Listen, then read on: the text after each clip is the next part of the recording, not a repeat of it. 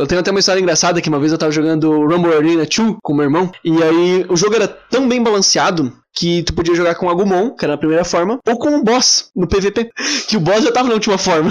pra quem nunca jogou esse jogo, como é que funcionava? Você ia batendo no adversário, ele ia soltando umas bolinhas assim, que era da Digievolução. Bolinha de golfe. Você catava de negócio e subia pra segunda forma. Catava de novo, subia pra terceira forma, e aí depois que catava mais bolinha, você subia e dava o super golpe. Só que o boss já tinha tudo isso, já de padrão, o super golpe, tu catava tudo e dava o super golpe. Então era bem justo. Meu irmão, que era pequeno, ele sempre pegava esse boss, que era roubadíssimo. E aí eu tentava jogar com outro, e aí eu- uma vez eu fiquei tão puto, mas tão puto, que eu fui dar um soco nele e eu acertei o controle. Porra, menor! Eu quebrei o controle de PlayStation 2. o analógico saiu. Foi uma porrada que eu dei. Ainda bem que não pegou nele, né?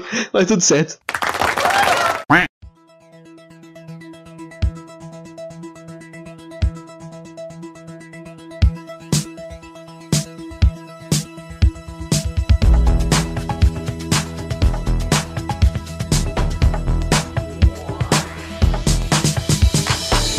Se você está acordando agora, soprando a sua fita de 64, eu te dou um bom dia. Se você já está triste porque o seu Xbox por acaso acendeu uma luz vermelha, eu te dou uma boa tarde. E se você já está aí decolando com a sua espaçonave, seu PS5, eu te dou uma boa noite. Aqui é o Pão no seu TechDelcast e com, eu estou aqui com meus dois compatriotas, meus amigos, meus parceiros, meus colegas íntimos. Pet, como é que você tá? Caralho, viado, que introdução pica, mano. Só você sabe o quanto que era alucinante você colocar aquele CDzinho no PS1, torcer pra aquela telinha carregar, telinha carregar, não carregava, aí tu tirava o CD, passava álcool, passava álcool, virava o videogame, videogame de cabeça pra baixo, torcia pra dar certo, pra luzinha vermelha não, não acender pra o jogo rodar. Maravilhoso, tempos bons que não voltam. Estou aqui, eu sou o Pet nessa noite de gravação de Tech Deu. Mais um bom dia, boa tarde, boa noite pra você que está nos escutando nesse exato momento. Hoje é dia de falar sobre jogos, de videojogos, hoje é dia de relembrar momentos da infância. Here we go! Pet perdeu toda a criatividade quando ele falou videojogos. Videojogos foi de fuder, meu irmão. Como é impressionante, cara, como vocês tentam me, me derrubar, cara.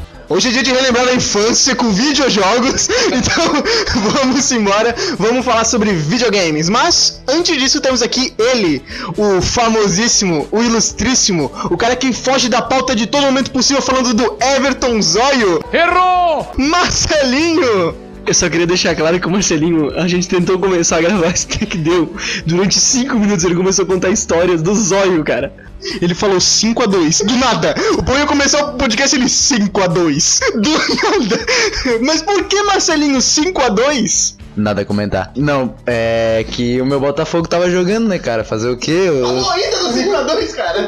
Só continua. É, tu perguntou o que que era o 5x2, 5x2 tá aí, meu Botafogo tava jogando e perdeu, né, pra variar? É, realmente. Mais um bom dia, uma boa tarde, uma boa noite pra você que está nos escutando. Só dando uma ajeitada no que o Pet falou, Everson Zóio, por favor, não Everton, tá? Por favor? Obrigado. Senão vou ficar maluco, meu irmão. O bagulho vai ficar hardcore. Vou partir pra cima de ti, meu irmão. Mais um bom dia, uma boa tarde, uma boa noite. Cara, que saudade de falar de jogos. Quando o Pet falou da telinha vermelha, eu já pensei, hum, aquele joguinho que eu comprei 10 pila lá no camelô. Dei aquela passadinha lá, comprei o Bomba Pet. Aí no Bomba Pet lá todo mundo tem o mesmo rosto, só muda o cabelo lá de um ou outro lá, todo mundo tem a mesma expressão. Mas meu Deus, cara, esse jogo me dá muita saudade. Bomba pet virou moda, todo mundo quer jogar. E é nesse dia tão especial, falando sobre games, vamos trazer aí uma listinha de um- alguns jogos que nos trazem saudade, um- alguns jogos que nos decepcionaram, alguns jogos que a gente zerou, mas a gente não vai querer jogar de novo. E isso a gente vai falar antes de cada um do- dos jogos que vão ser citados aqui. Então, pra dizer, né, como o TechDelcast ele acompanha aí as modinhas, essa foi uma modinha que foi lançada acho que uns 2, 3 anos atrás, onde vários acompanham a modinha de 2 anos atrás. isso acompanha. É isso. Foi é, sarcástico, Pedro, você não conhece, né? Mas olha só, viemos aqui trazer uma pequena listinha. Vamos falar sobre vários jogos aqui, mas cada um trouxe uma listinha aqui com cinco jogos. Esses cinco jogos vão representar o quê? Primeiro, vamos trazer um jogo que nós jogamos e nós sentimos saudade, aquele joguinho gostoso, aquele joguinho maravilhoso que nós jogamos na infância e talvez se fosse pegar pra jogar hoje não era tudo aquilo, mas um jogo que nós temos saudades de jogar. Depois, no segundo tópico, nós temos um jogo que zeramos, mas não zeraríamos de novo. Vamos de novo. É plural coronel. Por quê? Próximo capítulo vamos descobrir isso. Um jogo que hypamos, mas nunca chegamos a terminar. Nosso terceiro tópico. Em quarto tópico nós vamos ter um jogo que nos decepcionou, aquele joguinho que nós tanto nos empenhamos, mas quando colocamos pra jogar não foi aquilo tudo. Tópico de polêmicas, hein? Tópico de polêmicas, porque eu já estou vendo o jogo do pão. Então, fãs de videogame me- nos, se reúnam comigo nessa empreitada da gente xingar o pão no Twitter. Vai todo mundo no perfil dele depois desse podcast xingar ele no Twitter, porque esse homem está cuspir heresias. Quer dizer, vai cuspir heresias. Mas cena para os próximos capítulos. Mamilos são muito polêmicos. E finalmente nós vamos trazer aí como último tópico o melhor jogo na nossa opinião. Lembrando que essa é uma lista totalmente sentimental, vamos trazer a nossa singela opinião, sem levar em consideração qualquer outro top list da vida de jogos. Vamos apenas trazer jogos que nos marcaram, jogos que gostamos e vamos bater aqui um papo legal falando sobre todos esses jogos. Um último ponto a destacar, se você não concorda com a nossa opinião, caguei pra você, porque a minha opinião é a única que importa pra mim. Então, é, até convido você a colocar também no nosso Instagram, a gente vai colocar alguma, alguma caixinha de pergunta. Você que não está nos escutando, ah, não concordei com esse jogo, acho que eu tenho outro jogo, meu jogo é melhor? Coloca lá na caixinha de perguntas, a gente vai estar disponibilizando durante a semana, a próxima semana no caso, segunda-feira em diante. Então coloca aí, a gente quer saber também qual, quais são os jogos que vocês mais gostam, jogos que vocês zeraram, mas nunca querem ver de novo na vida. Então participem conosco desse momento e vamos embora.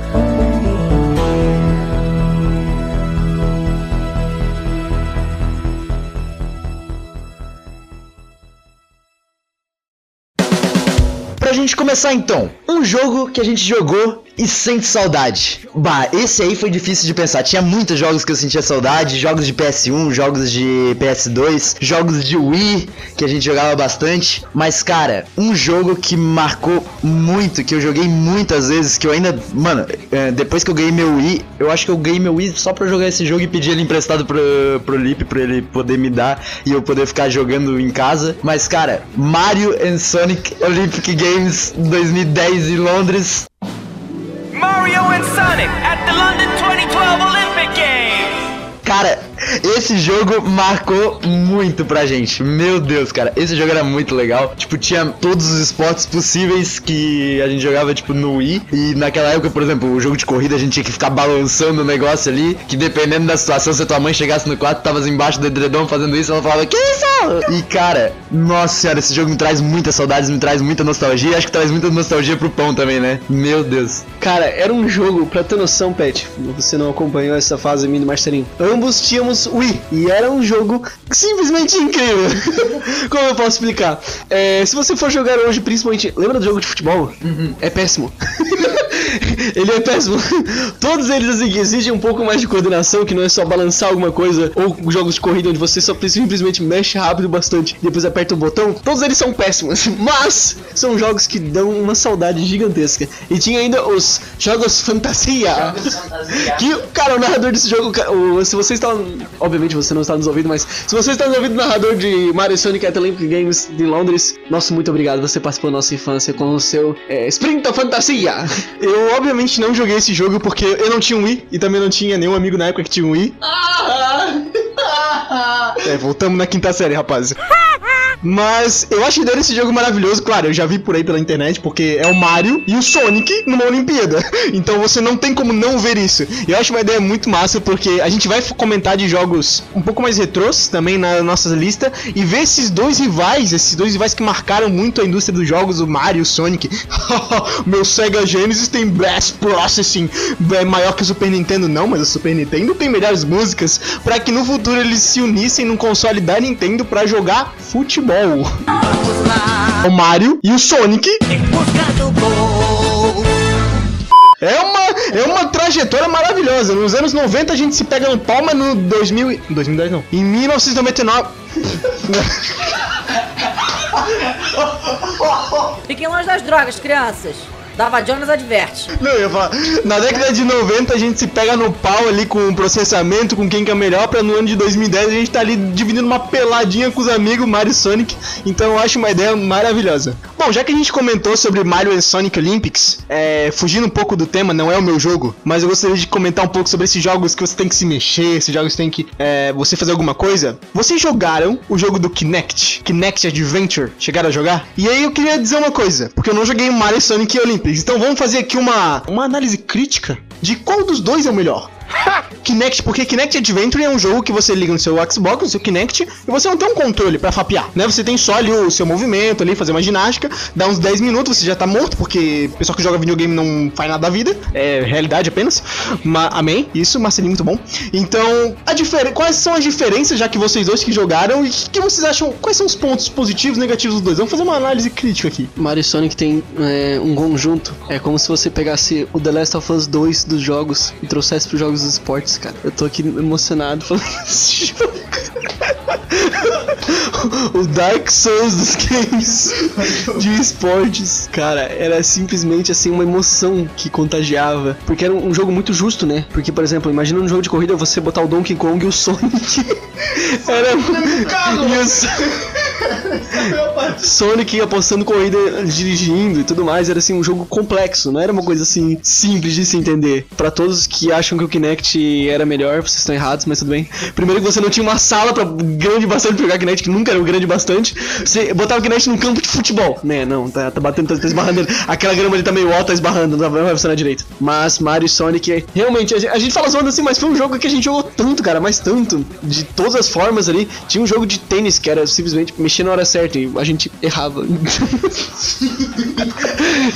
ou, a gente, ou a gente mexia pro lado contrário, né? Tipo, a bola tá vindo daqui, aí a gente bate pra direita, assim, a gente, o boneco vai lá na Disney, assim. O Marcelinho falou como se todo mundo estivesse olhando ele agora, né? A bola vem aqui, aí tu bate pra lá, e é isso. O miserável é um gênio! Mas, cara, Mario Sonic at Olympic Games. Se você tem um Wii hoje em dia, é, você tá um pouco desatualizado, mas tudo bem. Mas assim, ó, baixe o emulador pra jogar esse jogo no, no, no Dolphin, por favor, porque esse jogo é incrível. Cara, se alguém jogou Kinect Adventure, não jogou, não jogou inteiro, digamos assim. Porque, tipo, a cada, de- a cada 10 segundos tu, o Kinect fala um passo pra frente. Aí tu dá um passo pra frente. Aí o Kinect fala um passo pra trás. Aí tu fala, não, um passo pra trás. Aí tu tem que encontrar um meio termo exato pra tu conseguir ficar ali no meio e poder se mexer sem que tu saia do centro do Kinect ali, porque ele perde teus movimentos a cada 5 segundos. Até um tagão interessante a gente fazer de evoluções dos games que não deram certo. Nosso ponto alto seria o Kinect. Mas, se vocês curtirem a ideia, deixem uma, uma resposta pra gente. Só pra terminar sobre esse assunto, um, acho que um ótimo ponto positivo do Sonic sobre o Kinect é que no Sonic tinha aquele joguinho de você varrer o gelo pra,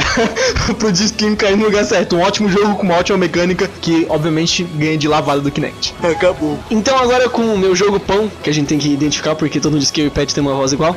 Mas pra gente identificar então, pão aqui falando, o meu jogo que eu joguei e sinto saudades, eu queria destacar dois. Posso destacar dois, Pet? Não! Obrigado. Então, o primeiro que eu quero destacar é Dragon Ball Z Budokai 3. Pet agora vai botar aquela música da introdução do jogo que é fantástica.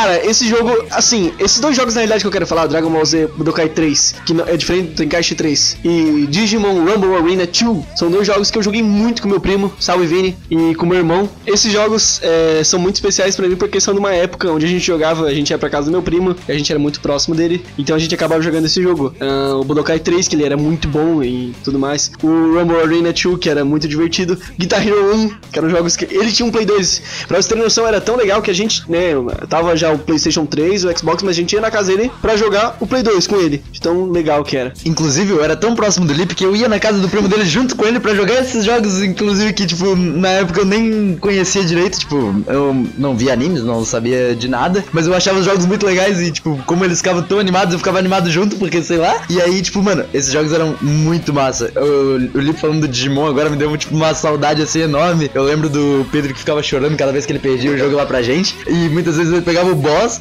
E só que daí, tipo, a gente juntava todo mundo nele, fazia um bolinho nele, ele não conseguia clicar, daí ele ficava puto, não queria mais jogar. E começava a chorar, daí a gente ia lá, tipo, tentar trazer ele de volta, daí a gente falava, não, não, pode jogar. Aí a gente fazia a mesma coisa. Era sempre muito divertido. Mas falando um pouquinho do Budokai 3, é, o Dragon Ball Z Budokai 3, ele ia até a saga Z toda, né, ali até o final, e pegava um pouquinho do GT, onde tinha de especial, aí tu pegava, tu conseguia pegar o Goku GT e o Super Saiyajin 4 do Vegeta e do Goku. Era tão bem balanceado que o, o Goku e o Vegeta eles tinham o Super Saiyajin 4 e tinha o Omega Shenron, que um golpe deles, um Kamehameha deles, arrancava uma barrinha de vida. Enquanto que os outros personagens arrancavam, tipo, um terço da barrinha, no máximo, eles arrancavam uma barrinha inteira. Então era bem legal aquele jogo. Se você tomar um Kamehameha, você já tava na vala. Mas foram. São jogos assim que dá uma saudade muito grande. Eu teve uma vez que eu até baixei um emulador pra jogar um pouquinho assim, mas não é o mesmo feeling, né? De jogar no controle do PlayStation 2 com as pessoas ali e tudo mais. Então fica aí meu, meu jogo: Dragon Ball Z Budokai 3, um jogo que joguei e sinto saudades. Tá falando que o boneco da Kamehameha roubado, o Majin Vegeta dava uma explosão e tirava a vida inteira do boneco e dava IK! Dava IK! Só que ele ficava com de vida. Ele ficava com de vida. Tipo, ele, ele perdia toda a barrinha dele também. Mas era legal porque daí, tipo assim, se tu já tava com vida baixa e o cara tava full life, tu usava a explosão e, tipo assim, era quase impossível de dizer. Acho que era impossível de dizer. Não sei. Não, tinha, tinha. Não lembro, não lembro agora como é que funcionava. Mas, mano, era, tipo, muito complicado. E, tipo, dava IK no boneco. O boneco podia ter acabado de aparecer no jogo, o cara tava full life. O Majin Vegeta usava o poder dele, o boneco explodia, desaparecia da face da terra. E tu falando que um Kamehameha é roubado. Chegando em casa jogar um League. Bom, eu também joguei o Dragon Ball Z Budokai 3. É... Só que, pra mim, o melhor jogo de Dragon Ball já lançado é contemporâneo ao Budokai 3. Que inclusive tem o mesmo nome, porém tem um tchanzinho ali que faz ele melhor, na minha opinião. Que é o Dragon Ball Z Budokai Tenkaichi 3.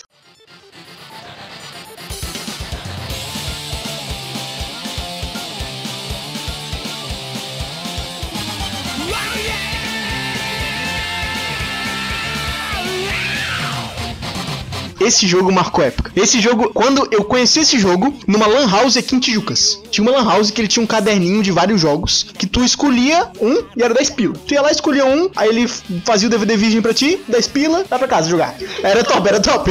Era um caderninho com mais 100 páginas de jogo pra tu ver. Então é muito bom. E aí eu tava passando esses dias, certo dia eu tava passando, pá, escolhi Bomba Pet, porque Bomba Pet virou moda, todo mundo quer jogar. Se liga aí, mano. E me deparei com dois jogos: Budokai Tenkaichi 3, Budokai 3. Aí eu olhei pros dois e falei: "Ah, eu acho que eu vou no segundo, no primeiro, porque tem mais nome, né? Tem mais palavra, deve ser melhor, né?" E eu não podia estar mais certo, porque, cara, o Budokai 3 é um bom jogo, eu joguei. Só que, como eu não sou um jogador muito bom de jogos de luta, Pet é ruim até hoje. Verdade, concordo. Eu sou ruim até hoje em jogo de luta. Então, o Budokai Tenkaichi 3 é um jogo que ele não é de luta. Ele é um jogo que ele é de luta, mas ele não tem uma mecânica tão avançada. Claro, tem como. tem como tu fazer os poderes e tudo mais, os combos, mas assim, o divertido do jogo era simplesmente soltar um Kamehameha com o, Go, com o Gohan, com o Team Gohan Super Saiyajin 2, entendeu? Com o Boost, que era instantâneo. E tu fidar o teu oponente assim, e cara, era maravilhoso. Eu tenho histórias muito boas com o Budokai Tenkaichi 3, com todos os personagens do Dragon Ball Z, do GT e dos filmes, então era muito completo. Eu me lembro de zerar pela primeira vez a, a, o modo campanha do jogo, que é por todas as sagas, e me divertindo demais, porque tinha um momento de, como, como é que eu posso dizer, interação dos personagens, que tu apertava o R3, aí começava uma ceninha e tal, então é um diferencial do Budokai Tenkaichi 3, ele se atentava à história, não ao gameplay. O gameplay era legal, mas assim, não era um jogo de luta, mas ele se atentava bastante na história. E eu, cara, eu tenho várias, várias histórias com eu e meu primo, salve Bruno, da gente achando as esferas do dragão pelo mapa, que tu tinha que destruir os, os lugares. Eu lembro que até hoje, que era, que era no mapa de gelo que tu conseguia encontrar mais, que tu destruía o- as plataformas que tu encontrava muito rápido pra pedir o- os pedidos, os mapas, os personagens, as músicas pro Shenlong. Então, cara, momentos muito bons, eu tiltando demais, demais quando alguém pegava o Tingohan, porque roubadaço, filho da puta. Você esqueceu por acaso do Kid Buu? Que ele virava uma bola e vinha pra cima de você, a perninha, ele dava um gol a você, aí ele botava a perna embaixo do chão, fez a poc, e a perna batia em você tirava metade da vida. Não, o Kid Buu é o personagem mais apelão daquele jogo, eu acho, na minha opinião. É a verdade. Porque, primeiro, ele tem o Kamehameha do Tingohan, né? A ultimate dele ele é uma Genkidama fudida. E aí, ele tem o pior ataque possível, que o Pão falou, que é a bolinha. Que ele se transforma numa bolinha, ele te segue até os confins da da terra, do inferno pra te achar. E aí ele vai lá, te dá um combo e mete o, o, o quê? Ele mete o pau no teu cu. Né? Então eu acho maravilhoso o, o Kid Buu. Se você jogou com, com o Kid Buu contra alguém, eu te odeio. Você é um merda. Se você jogou com o Tingohan contra mim, eu te odeio. Então, cara, mas esse jogo trouxe memórias maravilhosas. E, cara, que saudade de jogar no meu Play 2, o Budokai Tenkaichi 3, e escutar aquela opening. Cara, muito, muito foda. Na edição eu quero ver o que ele vai fazer com. Eu quero ver tu cantando junto com a música, beleza? Como é impressionante, cara, como vocês tentam me, me derrubar, cara. Chegando em casa jogar um League. Inclusive em jogos de luta, eu também sempre fui muito ruim. Obrigado, Pet, aí também por estar junto comigo nessa. Só que eu tinha o diferencial no jogo de luta. Porque eu masterizava um boneco só e aí eu jogava com esse boneco. tipo, o Mortal Kombat eu jogava de Scorpion. O Lipe lá em casa eu só jogava de Scorpion. Todos, todos, todo, pegava qualquer personagem, eu Scorpion, foda-se. Tipo, o personagem poderia acabar todo com o meu boneco, eu Scorpion. Que eu, eu aprendi a jogar, tipo, com aquele boneco e aprendi a counterar todos os bonecos que existiam. É meio triste porque, tipo, eu gosto bastante de jogo de luta e eu não sou bom porque tu entra no online e tu descobre que tu não é bom em nada, né? Mas assim, eu era melhor que os dois, até hoje, assim, porque eu jogo mais. E aí, eles nunca queriam jogar comigo, então era meio triste. Fazer o que, né? Não tinha graça, né? A gente via lá pra apanhar, a gente não queria apanhar, a gente queria ganhar umazinha, pelo menos, né? Daí, tipo, de vez em quando ganhava uma, mas daí perdia quatro seguidas e não, daí não quer mais jogar, né? Isso aí é normal. Avançando agora pro nosso segundo tópico, um jogo que zerei, mas não jogarei de novo. O motivo, nós, cada um vai dar o seu motivo. Então, um jogo que eu zerei, mas não jogarei de novo. Eu até vou trocar, botei ele aqui na minha lista, mas eu vou trocar agora ao vivo. Mas The Last of Us, um jogo que eu zerei, mas não um que eu não jogarei de novo.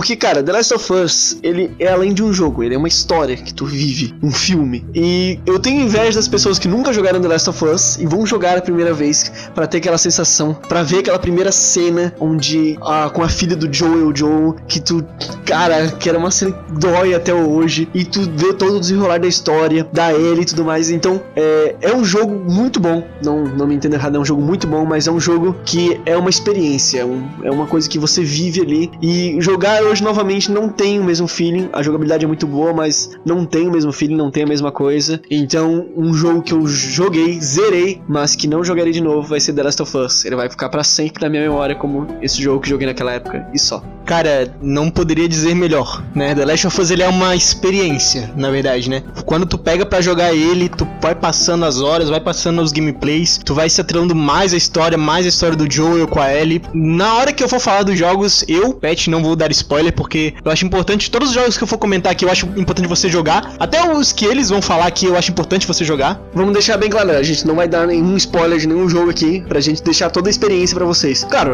um spoiler do Mario e Sonic at Olympic Games a gente vai acabar dando, porque né? Sim. Mas não vamos dar nenhum spoiler. Muito obrigado. Mas voltando ao The Last of Us, e é toda uma construção de personagem, né? Porque The Last of Us ele é uma história de amor, é uma história sobre amor, né? Então você vê ele ser lapidado, vê ele sendo construído, é muito bonito e ainda mais poder jogar isso, né? Então é uma, uma, uma puta de uma experiência e realmente, concordando com o Pão, não tem o mesmo feeling tu voltar a jogar, né? É um bom jogo, né? Tem mecânicas legais, só que não vai ser a primeira vez.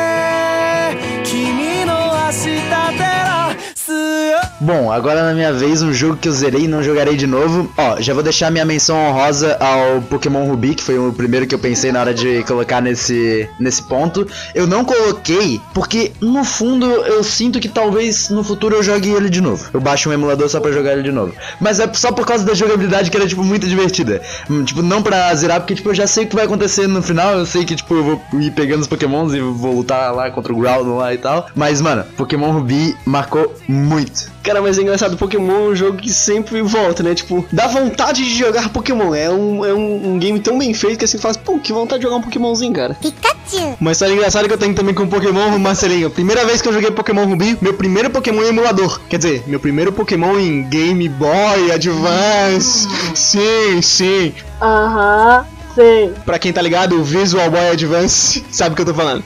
Mas meu primeiro jogo de Pokémon da vida foi Pokémon Ruby. Eu não conhecia nenhum jogo de Pokémon, não sabia nem que Pokémon era jogo antes de virar anime. Eu conheci um anime, sei lá, a história com Pokémon, na verdade, minha com Pokémon é interessante. Que eu tava sentado com meu avô e ele tava passando os canais da TV. Eu tinha o quê?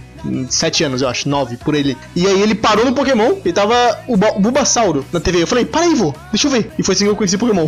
foi desse jeito, foi maravilhoso, assim. Ele tava passando no canal e parou, assim. E Pokémon Ruby foi meu primeiro Pokémon. E, cara, eu não tinha esse, esse negócio de que, ah, de você treinar os Pokémons. Não, Pokémon Ruby eu fui na raça. Até porque eu não conhecia nenhum detonado. Então eu fui jogando na raça mesmo. Claro, eu baixei uma ROM em português, né? Porque senão eu ali não ia saber nada, né? Uma bola no, no inglês, né? Quando na, na, na época, uma ball, né? Então, mas eu fui jogando, fui, cara, evoluindo os Pokémon sozinho, fui capturando. Ali, acho que eu capturei uns três Pokémon de fogo, uns dois voador. Meu time era muito desbalanceado, foi uma merda meu time. E eu lembro que quando eu cheguei no ground, que ele é level 55, ele era o Pokémon mais forte que eu já tinha enfrentado e o mais forte que eu tinha. Então eu levei ele pra liga, pra liga do, pra Elite dos quatro, e eu. E eu tomei um pau! um pau! Na época era de fogo. E eu. eu também achava que era de fogo. E eu tomei um pau, porque meus Pokémon tá tudo level 40 e o grado 55. Aí eu encontrei o Wallace, ele tá com o Pokémon level 60, ele olhou pra mim, olhei, eu olhei pra ele e falei, fudeu. E foi assim a minha experiência com Pokémon Ruby. Nunca mais joguei. Deixa eu dar o meu, meu momento burguês safado, posso?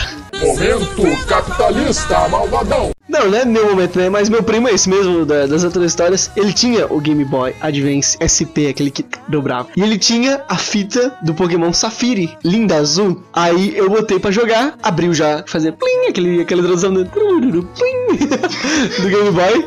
E aí o, eu abri e dei um jeito de apagar o save dele.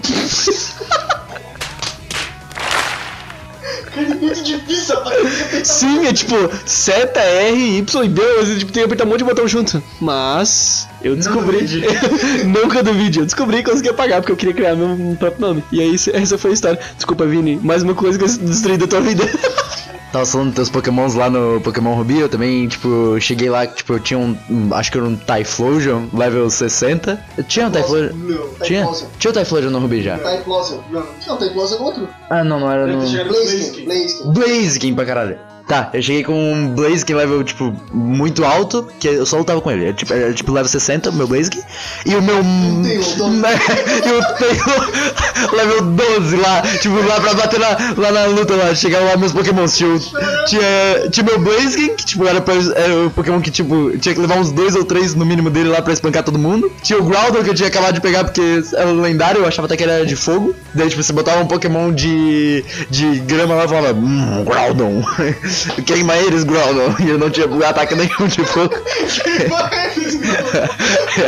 é, aí ele começou a jogar pedra e eu falava, "Ué, tem alguma coisa de errado nesse jogo. É, meu Groudon tá com defeito. Mas, cara, mano, esse jogo era muito bom. Chegando em casa jogar um League. Mas enfim, o jogo que eu trouxe aqui, que eu zerei, mas não joguei, eu não jogarei de novo, pelo, por um motivo diferente do do Leap, já vou explicar, foi o MK9, que é o Mortal Kombat que eu tinha no meu Xbox. E que eu jogava direto, e eu só jogava de Scorpion, é, novas, de Scorpion e Liu Kang, que eram os... E perdi, é, não, não fala disso, cara, não, não perdia nada. Ah, mas enfim, cara, era muito legal, e tipo, eu zerei o jogo, joguei todo o modo história, na época, tipo, modo história, sei lá, tipo, não era bem uma história, tipo, eram só os personagens que se encontravam do nada, e eles lutavam, tipo, é, a história era legal.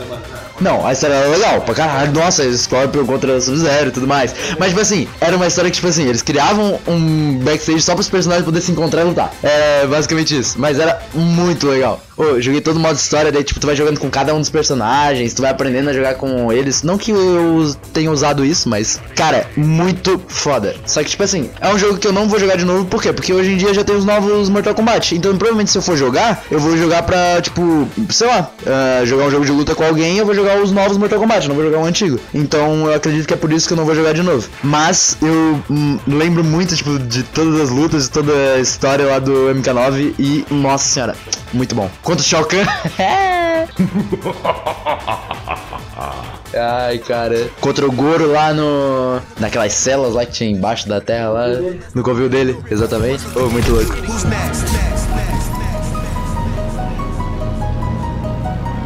Finish him.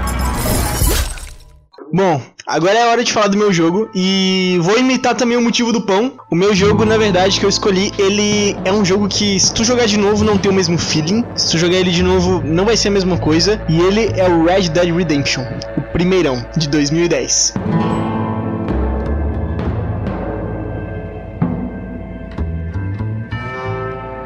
Cara, eu lembro até hoje quando eu cheguei no final desse jogo. Foi uma experiência muito louca que eu tive com videogame. Eu nunca chorei tanto jogando videogame. Eu não vou falar o que acontece no final, obviamente, mas, cara, foi uma, uma experiência muito impactante pra mim, tá ligado? E, cara, Red Dead Redemption, ele entra fácil no meu top 3 melhores jogos que eu joguei na minha vida. A minha história com Red Dead foi interessante, porque eu não comprei o jogo. Não comprei o jogo. Eu tinha o meu Xbox 360, meu saudoso Xbox, que eu enganei o vendedor com a minha mãe, já foi contado isso, meu saudoso. E eu fui jogar certo dia na casa de um amigo meu que também tinha um Xbox. E aí a gente tava jogando lá, melhor jogo de todos os tempos, Halo 4. Meu Deus, que jogo de merda!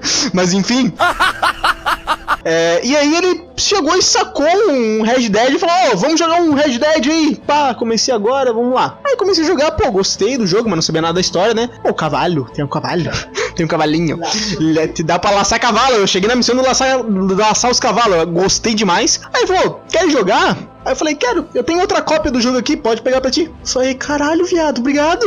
Muito obrigado. Aí quando eu cheguei em casa, botei o jogo e, cara, eu acho que eu passei 10 horas seguidas jogando pro Red Dead no começo, assim, e foi uma puta de uma experiência. Eu tinha recém aprendido inglês, então, pelo menos pra mim serviu, né? Porque se eu não tivesse aprendido inglês, porque é um, é um dos defeitos do jogo, ele não é nem legendado em português, né? Ele é só full inglês, full inglês. Então, é, Rockstar no começo era bem merda mesmo, né? Mas foi uma experiência muito foda, cara. Você acompanhar a redenção do, do John, né? Porque pra quem não conhece, né? O John, ele é um ex-bandido de uma gangue muito famosa na região dele e ele tem que viver uma história de redenção com os companheiros de gangue dele. Então, não vou contar muito da história porque eu quero que você jogue esse jogo. Joga mesmo esse jogo. Não vai atrás de, de spoiler, não. Joga. Se você não conhece, joga. É muito bom. Tá na retrocompa- retrocompatibilidade do Xbox. Então, se você tem um Xbox Series S, Series X, o One, enfim, você consegue jogar ele ou até um 360, um PS3 da vida. Mas joga esse jogo que ele é muito bom, cara. É uma puta de uma experiência. E, cara, pra mim, é o melhor jogo que a Rockstar fez até hoje. Red Dead Redemption. Muito pica demais. É, eu não joguei o 2, então não posso falar nada, né? O Pão já jogou, já sabe melhor. Mas o primeirão, cara, mora aqui, ó, no meu coração. Muito foda.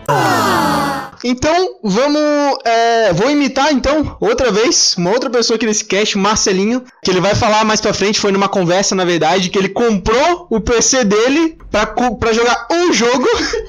e nunca mais jogou o jogo, se decepcionou com o jogo. Inclusive, é o próximo jogo da nossa lista, mas isso é com ele, ele vai falar depois. Mas eu comprei recentemente um PC Gamer, gastei ali minhas economias, consegui comprar. E cara, eu tinha esse jogo na minha mente. Não, eu vou jogar, porque antigamente eu só conseguia jogar ele a 20 FPS, 15 FPS, e era uma desgraça. Falei, não, esse jogo aqui é pica, esse jogo aqui tem história, esse jogo aqui é foda. E ele vai dar umas 300 horas de gameplay, salve Norton, e eu vou conseguir zerar ele, vai ser do caralho. The Elder Scrolls 5 Skyrim.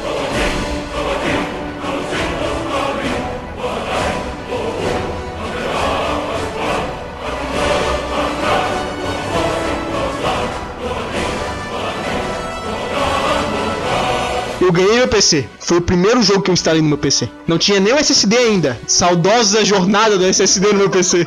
O Pão conhece. O Pão conhece dessa história. Quem sabe no outro Tech Deu eu conto. Será? Mas foi o primeiro jogo que eu instalei. Joguei ali, cara, acho que eu joguei umas 20 horas. E eu nunca mais joguei ele. Eu não sei porquê. Eu acho que ficou chato. E a- até uma conversa com vocês. O que, que vocês acham de RPG? Um RPG robusto, né? Não, não um RPG assim Pokémon da vida, né? Onde vocês. Não, um RPG assim robusto, não um MMORPG, um RPG assim, ó, das antigas mesmo. Que tu chega, pega, vai upando teu personagem até o level 60. Tem trilhões de coisa pra tu fazer. Tu até fica perdido no bagulho, porque Skyrim tá ligado, né? Skyrim tu consegue perder, sei lá, 100 horas de gameplay, tu não faz nenhuma main quest.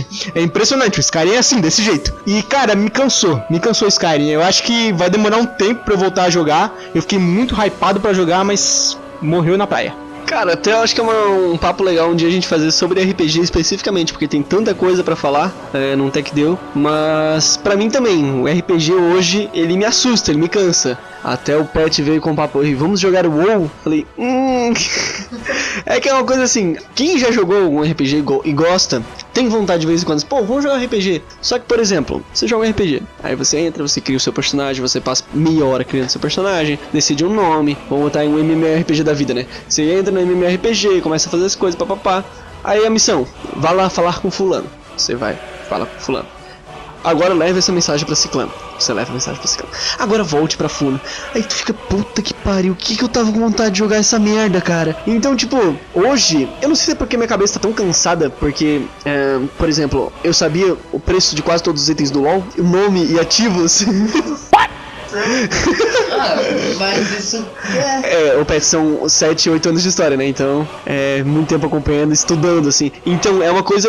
é, Mas é, é engraçado, né? RPG é um jogo que requer estudo, requer empenho de decidir. Claro, tu vai jogar, como tu falou, tu vai jogar uma coisa parruda. Tu pode entrar no Skyrim, escolher Bárbaro lá e foda-se, pegar um machado e matando todo mundo, pode. Mas agora, se tu quer viver ali o RPG, cara, é uma coisa assim, é igual um, realidade 2 da vida, assim. É uma coisa que exige tempo, dedicação, montar o setup pra tua missão e não sei o que. E também existe uma coisa que se chama é, é, vida, né?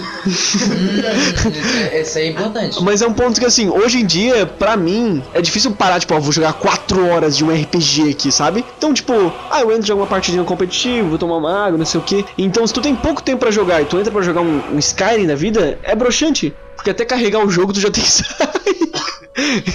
né? Então, assim, eu acho que jogos que exigem muito preparo exigem que tu não tenha vida social, nem namorada, nem nada do tipo. Nunca fui jogar tanto RPG de, tipo, ficar upando boneco e tal, tipo, eu acho até legal. Quem gosta, beleza, tipo, fica. Nossa, perde horas. Tem amigos que jogam e que perdem horas e horas do, do dia jogando RPG e tudo mais. E, tipo, de vez em quando eles pegam mesmo pra jogar, tipo, é, agora, um tempo atrás, eles começaram a jogar, tipo, voltaram a jogar um WoW, jogaram um Albion Online, que é um MMORPG Sandbox, onde você é o guilda. Albion Online é um MMORPG sandbox em que você escreve. Só que sei lá, eu nunca fui tão hypado em RPG, porque sei lá, perdi muito tempo, ficava upando lá o, o coisa e é isso, e nunca foi minha vibe. Enfim, é isso. Acabou. Agora sim, o jogo que eu hypei e nunca terminei. Cara, literalmente, eu sempre fui muito hypado em Five Nights at Freddy's. Sempre, sempre, sempre. Tipo, eu pesquisava. Marcelinho é doente. Ele tem 15 anos. Cara, eu pesquisava, mano, eu pesquisava todas ah, as histórias, tipo, de Five Nights at Freddy's. Eu já assisti, tipo, literalmente todos os vídeos do Soulzone sobre Five Nights at Freddy's, tipo, explicando todas as teorias. Mas, cara, eu assisti tudo e eu lia tudo, tipo, cara, como é que fazia pra counterar cada boneco do Five Nights at Freddy's. Eu aprendi tudo. Porém, eu tinha um problema. Eu era muito cagão. É só, só isso mesmo. Cagão. Tipo, eu não conseguia jogar jogo de terror sozinho. Não dava, não dá. Tipo, eu me cagava todo, eu não conseguia. Eu abria o jogo, o jogo já começava tipo. Aí eu olhava pra aquela tela, tipo, os bonecos começavam a aparecer. Aí eu já ficava com medo. Eu nunca consegui terminar nenhum dos Five Nights at Freddy's. Eu nunca consegui. Tipo, também tem aquele ponto que, tipo, Five Nights at Freddy's tem os momentos que são muito broxantes. Basicamente, o jogo como é que funciona? Tu tem que sobreviver 6 horas a vários monstros te atacando e dependendo do jogo, né? Cada jogo foi mudando a maneira que tu count- counterava cada monstro. Mas na época que eu jogava ali o Nights at Freddy's 1 e o 2, era tipo tu ter que fechar as portas que estavam do teu lado e acender as luzes. E aí tu olhava as câmeras, aí tu ia olhando cada movimento de cada monstro. E quando ele chegava perto de ti, tu tinha que fechar a porta e tudo mais. Só que, mano, no início era muito fácil. Porque, tipo, vinha um, vinha outro, e, tipo, eles iam vindo um de cada vez. Então tu ficava, tipo, ah, beleza, ele tá vindo aqui, pum, fechou, beleza. Aí tu ia fechando e tudo mais. Mas depois de um tempo ia aparecendo vários monstros, todo no mesmo tempo. Aí vinha um na direita, aí fechava. Aí na época tinha o Fox, que, tipo, é, basicamente, o Fox era o bicho mais roubado. Pensa assim, tu tá olhando as câmeras. E, tipo assim, todos os bichos, eles iam, tipo, se aproximando aos poucos. Tu já sabia até mais ou menos as câmeras que cada um aparecia. Aí, tipo, ah, o Fred ele tava lá no. lá no main stage lá, que, tipo, no palco. Sabe o nome Sabe o nome. É, lá no palco lá. E aí, tipo, ele ia passando lá na câmera 1, aí ele aparecia no banheiro, aí ele ia vindo, vindo, vindo, vindo, até chegar perto ah, no corredor. E aí, tipo, tu ia acompanhando, tá? Ele tá no corredor. Aí ele chegava mais perto, aí tu tá, beleza, agora eu vou fechar a porta. E tinha o Foxy. What does the fox say? Ele, tava, ele fica lá no palco dele e aí ele fica com a cortina fechada. Aí depois a cortina dele abre e aparece só o rosto dele. Aí depois a cortina abre um pouco mais e aparece o corpo dele inteiro. E depois ele sai correndo até a tua sala. E se tu não olhar a câmera no momento exato que ele saiu correndo, tu tá morto. Acabou. Tipo, é o boneco mais roubado do negócio. É porque os outros, tipo assim, tu abre a câmera, daí tu vendo, ah não, ele tá na câmera, beleza. Aí daí tu fecha a câmera, fecha a porta. Fechou, tranquilo. Aí o Fox não, o Fox, tu não tá na câmera dele e ele saiu correndo, fudeu, acabou o jogo, acabou. Porque, e daí, tipo assim, tu morre e tu volta lá do zero, tu volta na meia-noite e tem que passar até as seis de novo, com o risco do bicho fazer a mesma coisa. O mestrinho acabou de descobrir os pega-ficha e os pega-trouxa. Mas enfim, era tipo um jogo que eu sempre fui muito hypado, tipo, gostava muito da história, gostava muito da gameplay, só que eu nunca terminei porque, tipo, ah, além de ser meio. eu ficar meio com raiva às vezes, eu levava susto cada vez que o bicho me atacava, e só de abrir o jogo eu já começava a gelar assim, daí eu falava, não, velho, eu não vou jogar não. Aí de vez em quando eu jogava, quando algum amigo meu ia lá em casa, eu falava, ó, oh, de jogar Five Nights at Freddy's, daí a gente levava susto junto, daí eu começava a rir. Mas sozinho, uh -uh. já sonhei com Five Nights at Freddy's, cara. Eu sonhei, velho. Os bichos vinham atrás de mim, cara. Ô, é sério, eu já sonhei umas três vezes com esse jogo. E, mano, muito louco. É porque, tipo, eu era tão hypado que eu chegava a sonhar com os bagulho. E era sempre pesadelo, né? Pra variar, né? Porque não tem como sonhar de boa com Five Nights at Freddy's. Oh, será que não? E tu, pão, tu já hypou um jogo assim, mas, tipo, tu nunca chegou a terminar ele? Cara, eu posso botar uma lista aqui, na real. Porque, por exemplo, eu posso botar aqui GTA V, nunca zerei. Pessoal hypado, cago.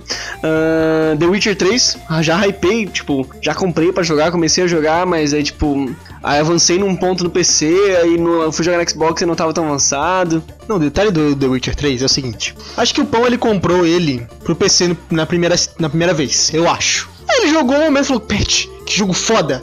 Aí umas semanas depois ele apareceu ele na Game Pass jogando no Xbox. Eu falei: Ó, jogando nas duas plataformas. Aí do nada. Do nada, ele comprou pro Switch. Mas só isso, ele tem um jogo nas três plataformas pra jogar. E não zerou o jogo. Parabéns. Eu passo do Barão Sangrento e fico tipo, ah, cansei. mas o jogo que eu mais hypei, mas não terminei, foi The Last of Us 2. I'll walk through the valley of the shadow of death. The Last of Us 2 é uma obra-prima, é um jogo fantástico. Porém, o que aconteceu? Eu vi a história toda. Porque o que acontece? Eu não tenho um PlayStation 4. E eu já tinha na minha cabeça, opa, não vou conseguir jogar The Last of Us 2. Então, fechou. Vou ver, porque tava todo mundo falando, eu queria também discutir. Vou ver toda a história. E eu vi toda a história do jogo, tudo que acontecia. E aí depois, um amigo meu falou assim, cara, eu tenho Queres emprestado? Aí eu falei, hum, eu não tenho PS4. Aí eu peguei o PS4 emprestado de outro amigo e peguei o, o jogo de outro amigo. Então eu fui juntando tudo. E eu joguei, joguei até a parte da Abby, quando começa a jogar com a Abby ali e tudo mais. Mas joguei até essa parte e eu falei assim, cara, eu já sei tudo que vai acontecer e também a partir daquele ponto. Porque o que te prende no jogo é a história. A gameplay se torna um pouco repetitiva com o passar do tempo, né? Então eu fui até aquele ponto e falei assim, cara, já sei o que vai acontecer, não tô hypado e valeu, tchau, obrigado. Então foi um jogo, é um jogo muito bom, é um jogo que eu hypei muito, mas é um jogo que eu provavelmente não vou zerar porque eu já sei toda a história. Detalhe, telespectadores. Ele foi pra outra cidade no mundo real. Pegar esse jogo. Pegar esse jogo. A gente mora numa cidade, ele foi pra cidade vizinha, eu tava junto. Ele foi pra lá, sei lá, eu acho que era 9 horas da noite na casa do guri. A gente buzinou, esperamos uma meia hora pro guri aparecer. O guri demorou, finalmente pegou o jogo pra não zerar. E ainda não devolvi. Chegando em casa jogar um League. Cara, agora o nosso quarto tópico foi. Esse tópico eu fiquei pensando bastante, porque eu nunca fui um jogador muito assíduo de jogos single, single player, assim, tipo, de jogar direto jogos single player. Eu sempre fui mais de jogos competitivos. Tipo, eu gostava de treinar e tal, e jogar jogos pra, tipo, tentar ser o melhor, e tentar, tipo, pegar um elo alto e jogar. Então, tipo, eu já joguei vários jogos assim, mas eu não era muito de jogos single player. E esse tópico agora, um jogo que me decepcionou. Eu não tenho muitos jogos que me decepcionaram, porque os jogos que eu eu peguei pra jogar single player eram jogos bons, a maior parte deles. Tipo, Então, tipo, não chegaram a me decepcionar nada, eu acredito eu. Talvez eu esteja esquecendo, provavelmente estou esquecendo de algum jogo que já deve ter me decepcionado. Porém, o jogo que eu escolhi que me decepcionou foi LOL. Óbvio, óbvio, esse jogo decepciona todos que jogam. Tipo, é basicamente assim: ah, os, os jogadores de Dota lá, tipo, alguém fala mal do Dota deles, ai, não fala mal do meu Dota. Jogadores de LOL, LOL é péssimo. Daí o, o jogador de LOL, é verdade. Todo mundo concorda. É mesmo? É? Só que assim, por que, que é um jogo que me decepcionou? Porque na época eu jogava, que eu jogava assim, tryhardava no LoL, eu tinha um PC ruim. Eu jogava tipo LoL a 30 de FPS, isso quando eu não tava no Dragão Ancião e o Dragão Ancião pulava. Quando o Dragão Ancião pulava, 5 FPS. Se o Ziggs lutava no dragão, acabou. O meu jogo explodiu. Ali era 1 de FPS, só via o início da fight e o final dela quando eu já tinha acabado já. Mas mano, eu era muito hypado. E tipo, na época que eu consegui pegar platina num PC ruim, eu falei, mano, dá pra conseguir alguma coisa se eu tiver um PC bom. Meu amigo ainda falou na época, tipo, mano, quando eu tinha um PC igual ao teu, eu era gold, e quando eu comprei um PC bom, eu consegui pegar diamante. Eu falei, eu hypei, eu falei, mano, se ele conseguir pegar diamante, eu também consigo. E aí, nessa época eu tava querendo comprar um PC, já queria comprar há um tempo. E aí, finalmente eu consegui comprar meu PC.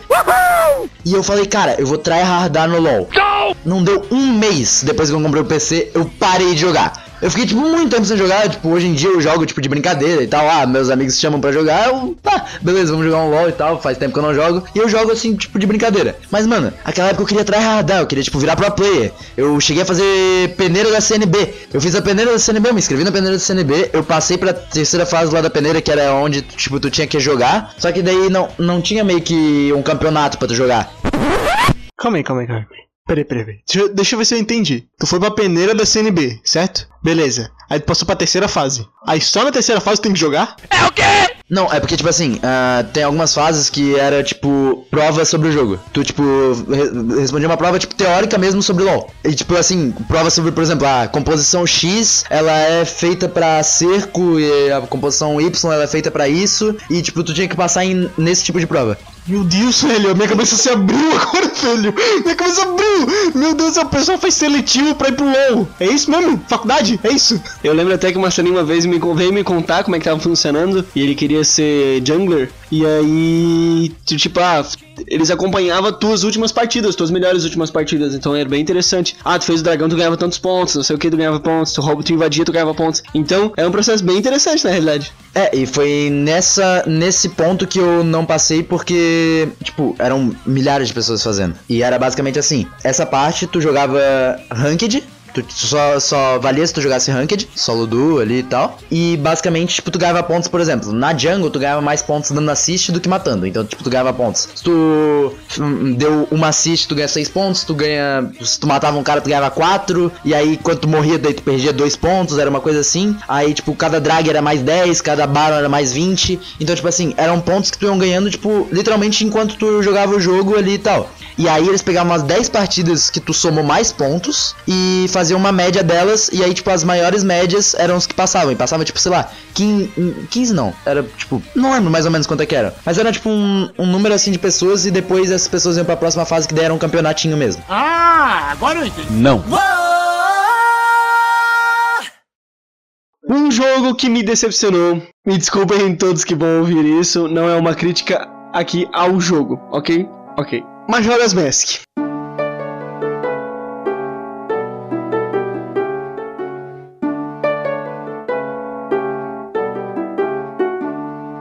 Isso é um herege? É um herege? Você falar isso na minha cara ainda, na minha cara, na minha cara. Sou muito fã. Calma, senão as as pessoas vão me xingar.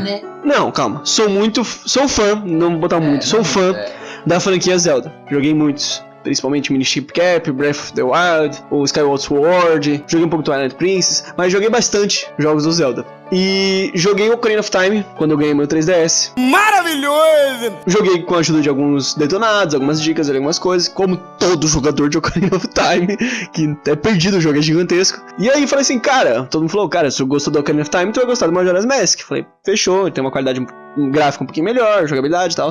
Fui jogar, cara. Eu tentei jogar. Só que o meu intelecto, ele não acompanha. Claro, eu joguei isso aí já faz uns, que, uns dois anos, acho, né? Não, minto, já faz mais tempo, já faz acho que uns quatro anos já. E aí, fui jogar Majora's Mask e eu me senti um imbecil que eu não sabia. Eu não sabia direito inglês, eu não sabia direito nada. Eu me senti um babaca completo, rodando, olhando pra uma lua que tava vindo, que é o jogo. Que uh, a história do jogo basicamente é que vai vir uma lua colidir com a Terra em três dias. E aí tu tem que fazer as coisas e tudo mais pra evitar que a lua caia. Aí tu pode tocar uma música que tu volta no tempo pro primeiro dia. É basicamente essa a história do jogo. E eu era um idiota que eu não sabia o que fazer, eu ficava rodando esperando a lua cair e pronto. Essa foi por isso que eu me decepcionei. Foi um jogo que me decepcionou por, por eu ser burro, não por causa do jogo. Ele tava falando do intelecto, agora eu fiquei olhando pra ele, ele tava sentado que nem o L na cadeira, o L Death Note, assim, tipo, falando de intelecto, assim, e ele agora tá usando óculos, assim, ele parece mó um professor, assim, inteligente dele, sentado igual o L na cadeira, falando, caraca, intelecto. Bom, agora chegou minha parte de defender, né, Majora's Mask, defender Zelda. É. burro! Não, brincadeira. É, eu concordo. Os Zeldas mais antigos, os de 64, na verdade é porque a gente nem chegou a falar, né, dos de Super Nintendo e de Nintendinho, né? Porque Nintendinho é absurdo. Aí que tá, é que também, né, eu joguei o de Nintendinho foi ano passado, né, eu tava comentando pra ti contigo. É, o de Nintendinho eu avancei mais. Eu achei mais as coisas do que no, no que no Majora's Mask, por exemplo. Então chupa essa. Caralho!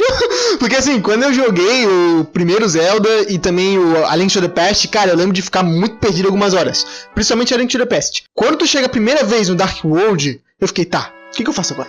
eu não sei o que eu faço. Eu fui lá, fiz a, peguei as pedras em todos os lugares, deu uma treta lá com o feiticeiro. Aí pensei, tá, e, e, e aí eu tô aqui nesse mundo, eu sou um porco, e aí o que eu faço? Eu acho que era um porco, acho que era um gato, tu vira alguma coisa no A Link to the Past quando tu vai pro Dark World. Enfim, enfim, jogadores de A Link to the Past manjaram. Mas, cara, eu concordo, né? Os Zeldas ali de 64, o Ocarina of Time e o Majora's Mask, eles são um pouco complicados sim. Eles são um pouco difíceis de você ir pra frente, de você descobrir o que tem que fazer realmente. Ah, ainda mais quando você não sabe inglês, né? Mas, cara, são dois jogos maravilhosos. Zelda é uma franquia maravilhosa que eu já joguei muitos jogos. É, ainda quero jogar o Wind Waker, que é um jogo maravilhoso aí, muito lindo, pri- principalmente a remasterização pro Wii U. A remasterização pro Wii U desse jogo é maravilhoso, cara. Aquele mar, aquele mar, irmão, aquele mar é bonito.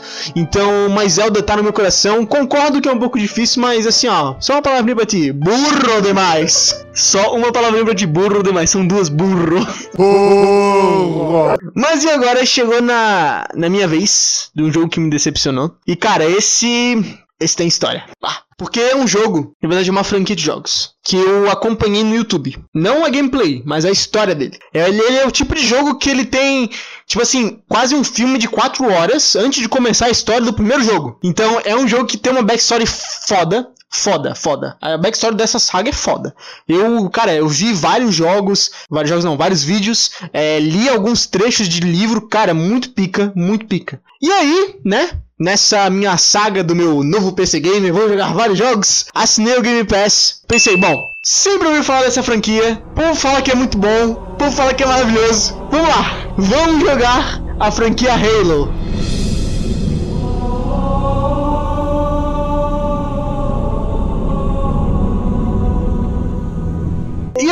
Eu fiz o quê? Fui lá e baixei The Master Chief Collection de 128 GB. Porra, tudo isso? Demorou pra caralho pra baixar aquela merda. Mas aí, eu pensei, bom, eu como um saudosista, eu gosto de muitos jogos antigos, até porque eu nu- nunca tive um console muito novo. Então, sempre joguei emulador de Super Nintendo, Nintendo 64. Então, como bom saudosista, eu vou começar do começo. Vou começar de Halo 1, Combat Evolved. Beleza, joguei 4 horas do jogo, gostei. As primeiras 4 horas eu gostei. Depois, cara, é a mesma merda. É a, é a mesma merda. Tu chega no mapa, tem Covenant pra matar. Aí tu mata. Ó, tem um inimigo novo. Ele vai aparecer sempre na próxima fase. E vai, e continua. Ah, é uma nave Covenant. Oh, meu Deus do céu, inimigos. Você vai, vai, mata. Aí não, agora tem que ir lá na sala de comando Halo. Não, agora tem um carrinho pra você andar.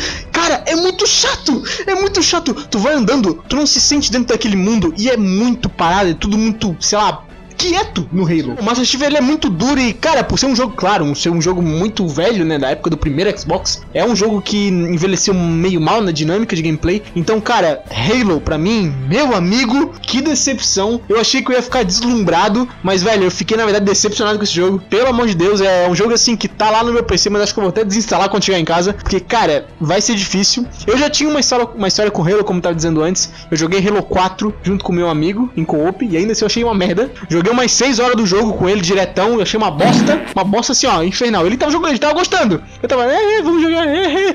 Merda, matar mais gente. Porra, é, é só tu mirar e atirar e acabou. Segue, bota, vai pra frente. Não tem uma mecânica de gameplay nova, é só, ai, uma arminha nova, vou atirar, já fica chato. Então, eu odeio Halo. Halo me decepcionou muito. Tem uma história muito boa, uma backstory maravilhosa ali dos Forerunners, do Flood, muito foda, mas o jogo, meu amigo, que bosta. Pad exemplificou todos os jogos do COD. Eu estou sentindo uma treta! Não faz, não faz. Mas o, o Halo que eu gostava. A única coisa. Cara, o bagulho que eu mais gostei de jogar Halo foi jogar Halo online. Eu, o Lipe, o primo dele e o irmão dele. Cara, isso era legal. A gente pegava, tipo, jogava em quatro PCs, que era, tipo, tudo notebook na época, assim, tipo, nem sei de onde que saía tanto notebook. Um era da mãe do Lipe, o outro era o que tinha lá em casa, que era meu e do meu pai, eu acho, na época. Aí hum, tinha um notebook dele e do, do primo dele. E a gente pegava assim, a gente jogava. Aí a gente fechava é, duas duplinhas. Aí é, a gente separava os quartos. Aí dois ficavam no quarto dele, dois ficavam no quarto do irmão dele. E aí a gente ficava jogando em cal, entre aspas, né? Porque daí a gente passava cal pra pessoa que tava do lado. E quando matava um, a gente gritava pro outro que tava lá no quarto. Aê! Toma! E era só isso, cara. Mano, isso me dá muita nostalgia, era muito legal. Vale lembrar uma história também. Lembra a história do cara que atropelou a, a Bis? Do episódio no Cadu? É, uma vez eu tava na casa do Cadu, ele falou assim, cara, vamos jogar um FPS, não sei o que, papapá. Falou assim, ah, né, a gente só jogava 1.6, CS. Falou, vamos jogar o. Ó, vamos dar uma olhada no Halo Combat Evolved. Só que isso, tipo, já era tipo seis anos depois do Halo Combat Evolved ser lançado já. Já tava morto faz tempo. Tu tá morto? A gente falou assim, ah, beleza, vamos entrar aí. Aí eu falei assim, cara, vou dar uma olhada no online aqui. O cara falou, para, deve estar tá vazio essa merda. Cara, tinha um 100 server cheio. cheio de gente jogando Halo Combat Evolved. Eu não sei, agora já deve fazer. Acho que foi uns 6, 7 anos atrás, daí já faz, né? Mas, cara, foi uma coisa que foi muito louco.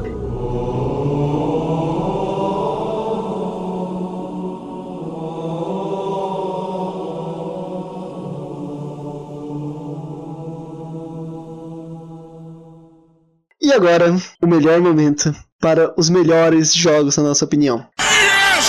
Já vou adiantar, é, botar aqui de antemão, que o meu jogo vai ser muito melhor que o dos dois, mas vamos lá. Olha a audácia desse filho da p. Quero trazer aqui o melhor jogo, na minha opinião, em todos os quesitos. Todos os quesitos. Hollow Knight.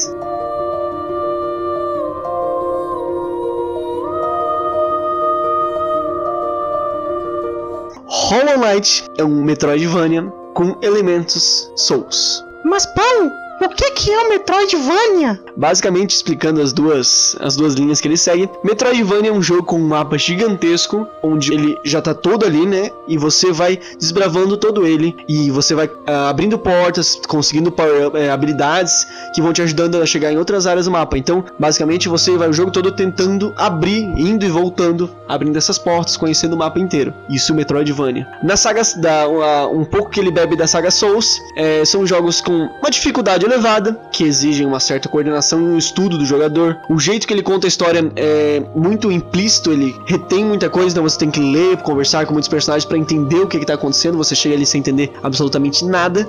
E quando você morre, você deixa o seu dinheiro para trás. Então faz com que você morreu, volte um tempo atrás, tenha que avançar, enfrentar os inimigos com mais cuidado agora, porque se você morre de novo, todo aquele dinheiro que vai ficar ali no lugar, por exemplo, você morre, deixa o seu dinheiro no local. Então você volta para trás, tem que voltar a enfrentar todos os inimigos sem morrer de novo, pegar seu dinheiro. Se você morre no meio do caminho pela segunda vez, todo aquele seu dinheiro que você acumulou, você perde. É um jogo simplesmente fantástico, incrível. Eu já tô adiantando aqui. A trilha sonora que vocês estão ouvindo de fundo enquanto eu falo isso é desse jogo. A Cidade das Lágrimas, uma trilha sonora incrível, um jogo todo feito à mão com mais de 100 inimigos com habilidades e golpes diferentes que um filho da puta parou para desenhar e articular todos os golpes. Calma, cara. É um jogo fantástico.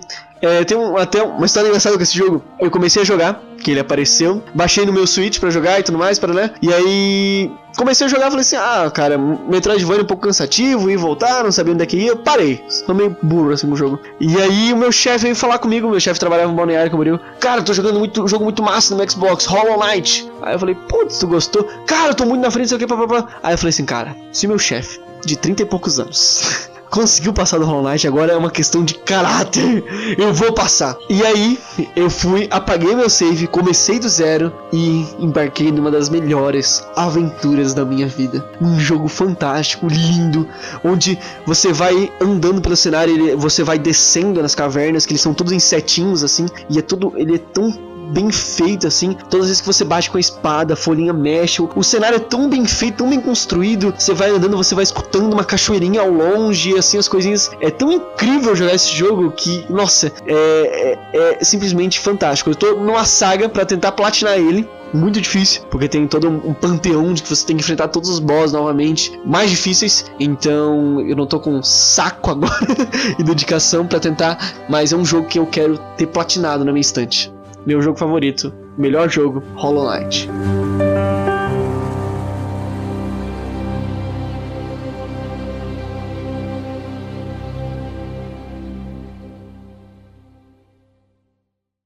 Chegando em casa jogar um League. Bom, eu só ouvi falar de Hollow Knight, eu nunca parei pra jogar Hollow Knight ainda, ainda, pretendo jogar, né? É, Metroidvania não é muito bem a minha praia, não, não curto muito, é, não é um tipo de jogo que eu pararia pra jogar, mas eu vou ser obrigado a discordar de você. Que o seu é o melhor jogo. Até porque o meu jogo, que eu vou falar agora, foi feito pelo time dos sonhos. Time dos sonhos em videogame. É o jogo que ele tem a melhor trilha sonora de um jogo de videogame já lançado. Ele é um jogo retrô de muito tempo atrás, feito pelos criadores de Final Fantasy, Dragon Quest e Dragon Ball. Akira Toriyama estava nesse jogo. E o jogo da vez, o jogo da vez que marcou a minha vida como o melhor jogo que eu joguei. Cara, eu joguei tanto esse jogo. Eu acho que eu, cara, nunca joguei tanto um jogo de amar jogar o jogo. Eu chegava da escola, cara, eu tenho que jogar esse jogo. Botava lá no emulador porque eu não tenho um pe- um Nintendo. Jogava esse jogo incessantemente, jogava, jogava, upava meus personagens, ia atrás de sidequest, de história. É o famoso, o digníssimo Chrono Trigger de Super Nintendo. Cara, que jogo! Agora uma pausa pra tocar a música desse jogo que é muito pica, viado.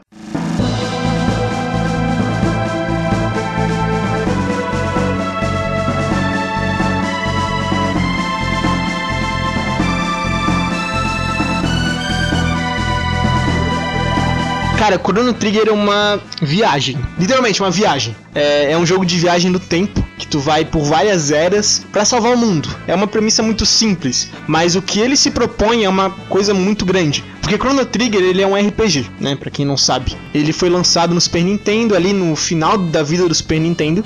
Até que ele, ele até queria ser lançado no Nintendo PlayStation. É uma história muito antiga. PlayStation era pra ser da Nintendo, era um collab da Nintendo contra, com a Sony, né? Só que daí deu alguns problemas, a Sony cagou pro, pro, pro Nintendo PlayStation, e daí a Nintendo ficou sem o PlayStation. Mas os caras da Square, que na, que na época era só Square, se não me engano, foi na verdade uma collab da Square e da Enix. Eram duas empresas que se juntaram. Ou é a Squaresoft que, que não, acho que- a Squaresoft era uma empresa, a Enix era outra e juntou virou Square Enix. Mas foi um collab ali, se não me engano, se eu não estiver falando merda, perdoem, fã de Chrono Trigger, não fui atrás pra, nessa informação. Mas ele foi realocado ali pra fita do Super Nintendo e, cara, aquela maravilha conseguiu caber no Super Nintendo. Ele era um RPG, um, é um dos primeiros ali que fez muito bem aquele primeiro action RPG. Todos os RPGs da época, todos, todos, sem exceção. É, fora alguns, né? Mas todos.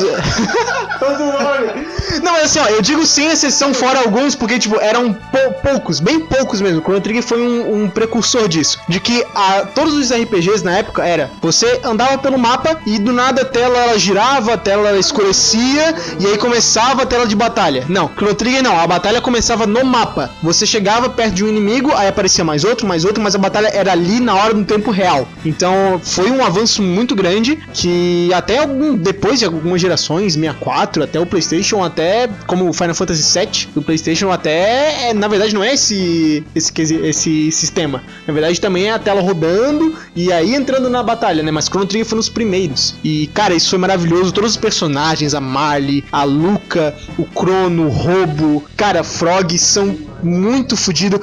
A Cupom falou a arte, porque, né? Quem, quem que desenhou, né? Akira Toriyama, o criador de Dragon Ball, foi o designer desse jogo. Oi, eu sou o Goku. Então era uma, foi uma parceria muito bom. É, também com o compositor de Final Fantasy. Cara, o maluco ele manda muito bem. Muito bem. As músicas de Final Fantasy são de chorar e de Chrono Trigger não é diferente. E é uma viagem, cara. Não vou falar muito, o jogo é velho, mas jogue. Jogue esse jogo. Porque eu sou uma pessoa muito ligada com progressão. Se eu sinto que eu tô progredindo no jogo, eu tô feliz. Eu tô querendo mais, sabe? E Chrono Trigger tem uma, um sistema de progressão maravilhoso, que são os famosos Tech Points. Tech Points são os pontos de técnica que você vai adquirindo e aí você vai desbravando novas skills. E aí quando você consegue desbravar uma skill com um personagem, com outro personagem você consegue fazer uma, uma skill que é, é as duas juntas. Então você consegue fazer milhares de gameplays muito foda e a história desse jogo é magnífica com vários plot twists, várias é... cara, é muito bom. Chrono Trigger é maravilhoso. Meu Deus, que intro maravilhosa desse pêndulo. Então, cara, fica aqui a minha recomendação, melhor jogo de todos os tempos, Chrono Trigger. Jogue em qualquer qualquer plataforma que você conseguir, ele tem pra Playstation, ele tem até pra celular, velho. Só jogue Chrono Trigger, é uma experiência muito boa. Ele é retrô, mas cara, vale cada minuto. Chrono Trigger, muito foda, melhor jogo da minha vida. Tech Point que se inspirou no melhor podcast do Brasil, é isso mesmo, né? O, o- o tal daquele Tech, Tech Deu, né? Tech Deu, acho que é isso. Tech Deu, o melhor podcast que tem. Exatamente.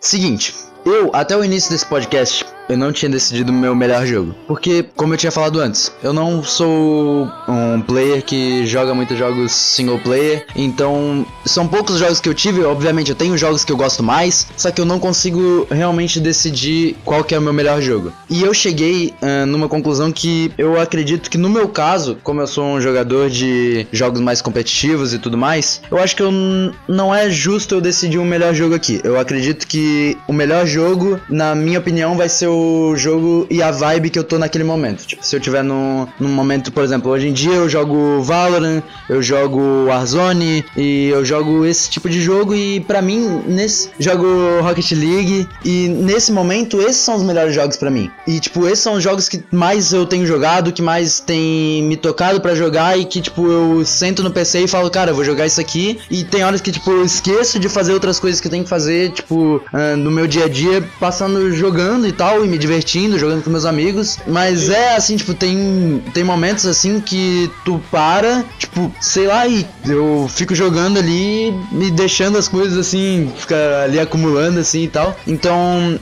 eu acredito que o melhor jogo depende da, da vibe onde tu tá. Vou fazer uma analogia um tanto quanto diferente aqui. Tipo, vocês vão rir, vocês, ah, mas tipo, vocês vão rir, vocês, ah.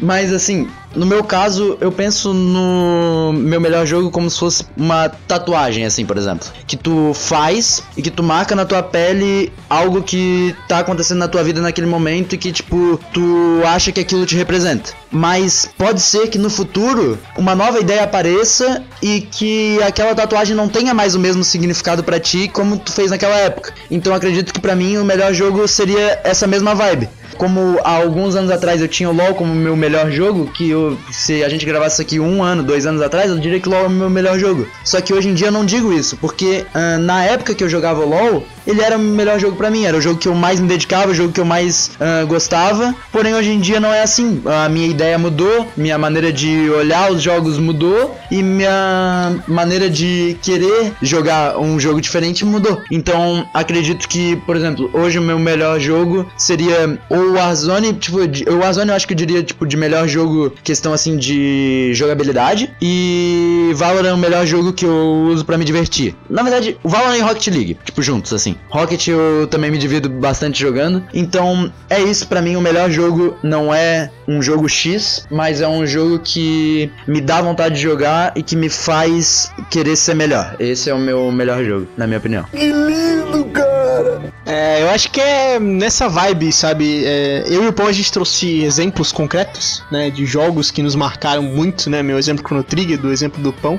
o Hollow Knight. Mas eu acho que o mundo dos jogos ele é muito grande, ele é muito vasto, ele tem muitas opções, né? Marcelinho ele é o tipo de pessoa que gosta de competição, né? Eu já sou ao contrário. Eu jogo bastante jogos competitivos porque os moleques gostam de jogar jogos competitivos, mas eu já sou o cara que, cara, senta na cadeira e quer ver uma boa história, senta na cadeira quero jogar um jogo eu, eu mesmo, sabe? É, às vezes dá uma neura falar, opa, vou jogar um WoWzinho. Mas é, é raro, eu sou, person- eu sou um cara que cresceu jogando jogos eu sozinho, porque nunca tive um irmão mais novo e meus primos sempre moravam longe, então sempre tive que jogar jogos sozinhos, então me acostumei a isso. E mas é claro, o mundo muito vasto, o mundo dos jogos e o nosso também. Mas seria um cara competitivo, o pão ali na, na meia punheta, tá meio, mais ou menos ali.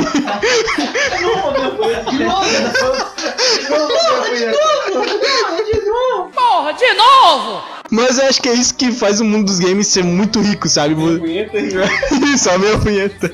Chega! Essa diversidade que existe, sabe? Você pode estar escutando a gente, você ser um tryhard de LoL que tá challenge, sei lá, querendo, sei lá, ser campeão do CBLOL.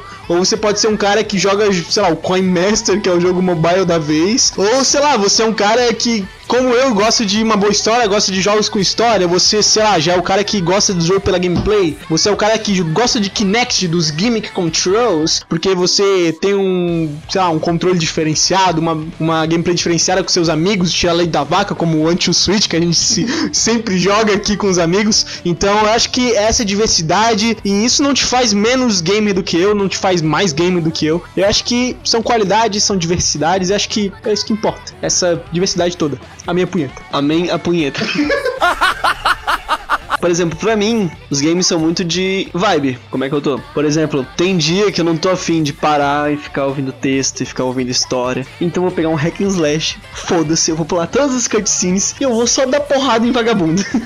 Porque é muito assim, é de como tu tá se sentindo e o que, que tu precisa, sabe? Os jogos têm sido aí uma forma de tu extravasar, tu ficar mais tranquilo, dar uma relaxada. Então, às vezes tu vai dar aquela relaxada jogando um Valorant e às vezes até se estressando, mas tipo, tu vai tá. Não, é que. Não, mas é- parece contraditório, mas tu tá, vai estar esquecendo aqueles problemas que tu tem pra dar aquela esvaziada, sabe? Tipo, e vai ficar, porra, cara, não consegui passar numa fase no, no Crash Bandicoot. Até uma menção rosa, Crash Bandicoot.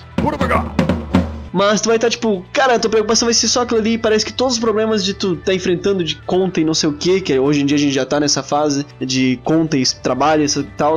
Mas aí tu fica assim, cara, vou tirar um dia hoje pra jogar. E vai ser isso. E, esse, essa vai ser a minha meu jeito de extravasar, de ficar de boa, de relaxar. Porque senão o cara também não dá. Então é muito de vibe, assim, sabe? Então às vezes o cara precisa de um jogo competitivo, às vezes o cara quer um RPG pra sentar, pegar um balde de pipoca, um copo de refri gigante e ficar tipo, cara, que história foda. E às vezes o cara só quer, tipo, jogar um Devil May Cry, pular todas as as cutscenes e só bater em vagabundo mesmo. Sim. No- punheta, né? Pet falou que aqui não é punheta. Vamos. Posso, posso acrescentar um tópico surpresa aqui? Não! Posso? Não! Eu queria trazer aqui como pra vocês, perguntar pra vocês. Um jogo que vocês sempre jogam, não cansa de jogar. Um jogo, tipo assim, de vez em quando ele vem, ah, vamos jogar um pouquinho e tal. Jogou, tá, beleza, passou e jogou. Mas um jogo que ele é recorrente na vida de vocês, sempre volta, um jogo assim que tá o tempo todo ali com vocês. Aquele jogo amigo do ensino médio, sabe? Que tu, tipo, pô, que saudade daquele cara. Tu vai conversar com ele e fala assim, ah, beleza e tal, a gente se vê daqui a três meses. mas assim, um jogo que tá ali, tipo, de vez em quando ele aparece e tal, mas um jogo que sempre volta, assim, que. E é sempre bom ter ele perto. Pensou em algum pet? Eu vou dar uma roubadinha, não é um jogo, é uma franquia. É Pokémon. Eu sempre volto a jogar Pokémon, sempre. É, não importa quanto tempo eu pare de jogar Pokémon. Comecei, como eu falei, jogando Pokémon Ruby, mas aí depois já fui pro Fire Red, já fui pro Soul Silver, não rodava direito DS no meu PC. Cara, mas sempre volta. Pokémon sempre volta na minha vida. É, é um jogo assim que, cara, às vezes eu quero jogar pra tryhardar. Às vezes eu quero, sei lá, montar um time full água, foda-se. Às vezes eu quero jogar um randomizer e foda-se, sei lá, pegar um Dragonite na primeira, no primeiro martinho do jogo, level, sei lá, 130, nem tem, nem tem 130, vai até o 100, mas beleza. Mas assim, é, Pokémon ele faz muito parte da minha vida. Como eu disse, eu gosto de jogos que eu sinto que eu tô evoluindo e nada melhor do que Pokémon pra sentir que você tá evoluindo. Então, é, eu acho que é um jogo aí que me acompanha desde cedo, quando eu comecei a jogar jogos no PC, né? Jogos mesmo, fora do console, né? Porque eu sempre joguei emulador, né? Foi pouco tempo atrás que eu peguei emprestado o DS do, do Pão e joguei vários jogos de 3DS, inclusive Pokémon Y. Meu Deus, que obra-prima, Pokémon Y. Que jogo gostoso, velho. Meu Deus. Pokémon Ultramon, que merda. Mas Pokémon Y, que bom. Meu Jesus. Maravilhoso! Mas assim, é, Pokémon sempre volta na minha vida e, cara, eu acho que vai, sabe, que nem Não que nem um, colega do ensino médio, porque parece que ele some, né, depois de um tempo. Mas acho que Pokémon é tipo aquele teu primo chato que sempre vem, sempre volta, sempre volta. E. Cara, eu acho que é isso. Pokémon, pra mim. E o pior é que às vezes o primo chato é tipo assim, aquele primo que tu lembra assim, tu fala, pô, esse primo é chato. E ele chega e ele não é tão chato. E aí tu fica, tipo, conversando com ele assim e tal. E aí tu brinca com ele assim, daí tu, pô, é até que é legal. Só que depois de um tempo sem ver ele, daí tu lembra de novo que, pô, o primo chato. e aí tu esquece que ele era legal por naquele momento e daí tu fica lembrando que ele é chato e é isso. Mas daí quando tu volta a jogar, daí tu percebe que ele é da hora. Fiquem longe das drogas, crianças. Dava Jonas adverte. Mas, cara, eu concordo muito com o Pet, Pokémon é bem assim. Inclusive, tipo, eu até essa semana eu voltei a jogar Pokémon GO, porque, tipo, é um jogo que eu já joguei várias vezes e eu me divirto jogando, tipo, eu me divirto caçando os Pokémons, encontrando. E, tipo, o que eu mais gosto de fazer não é nem, tipo, lutar, melhorar e tal, eu que sou jogador competitivo, mas o que eu gosto de fazer no Pokémon é, tipo, procurar Pokémons 100%, procurar Pokémons Shines e tal, pra ficar, tipo, pô, tem esse Shine aqui, pá, esse Shine aqui é muito bonito, não sei o que. Aí eu fico fico olhando, eu gosto de colocar, tipo, na batalha, assim, colocar no ginásio, falar, cara, eu coloquei aquele Pokémon Shine lá no ginásio e, tipo, pô, eu fico muito feliz quando eu encontro umas coisas assim, eu, eu acho muito divertido. Então, pra mim é isso, tá ligado? São jogos assim que, tipo, voltam, tipo, Pokémon, como o Pet falou. Uh, no meu caso, o LoL não, nunca saiu da minha vida. Apesar de, tipo, eu ter me decepcionado com o jogo e ter parado de jogar competitivamente, hoje em dia eu jogo pra me divertir. De vez em quando meus amigos vão lá, me chamam, vamos jogar um LoLzinho e tal, jogar uma rankedzinha. E a gente joga, a gente brinca e tal. Hoje em dia, tipo, não a mesma ideia que eu tinha alguns anos atrás de tipo, ah não, você challenger e eu preciso ganhar essa partida. Tipo, eu jogo pra me divertir. Aí a gente joga três partidas, todo mundo fica puto um com o outro e a gente para de jogar. Sempre, né? Isso aí é uma coisa que não pode perder em nenhum jogo. Mas é isso, cara. Tipo, esses jogos vão me acompanhando. Rocket é outro jogo que também já me acompanha, porque, tipo, eu comprei Rocket em 2016. Então, se não fosse um jogo assim, eu não estaria jogando hoje em dia, por exemplo. E é um dos jogos que competitivamente eu sou melhor. Tipo, que eu foi o que eu, um dos que eu mais upei, assim. Hoje em dia eu tô diamante no Rocket, tava diamante 2, agora eu caí, tô diamante 1 de novo. Mas é um dos jogos que eu mais cheguei longe, assim. E eu não digo que eu sou bom, eu ainda treino muita coisa, ainda tem muita coisa para aprender, tem muita skill esse jogo. É incrível a dificuldade que, que é jogar Rocket. Parece que, sei lá, a gente joga por meses e não é bom ainda, nem perto, tá ligado? E é isso, mas é um jogo que tipo a gente joga mais pra se divertir e tudo mais, e ele sempre volta sempre acaba voltando pra nossa vida. E no meu caso, assim, tipo, de não jogar jogos single player, mas eu assisto muito. Eu gosto muito de entrar no YouTube e assistir o Alan jogando algum jogo aleatório, entrar em alguma stream. Eu gostava muito de assistir, na época lá, Selbit, Phelps e Alan, que, tipo, pra mim eu passava mal de rir, passava horas assistindo. Eu, de vez em quando, eu entro, assim, só pra assistir uns vídeos antigos deles e relembrar alguns jogos que eles já jogaram, ou só rir de alguns jogos assim. Então, pra mim é isso. Assistir algumas coisas, jogar outras e tudo isso volta.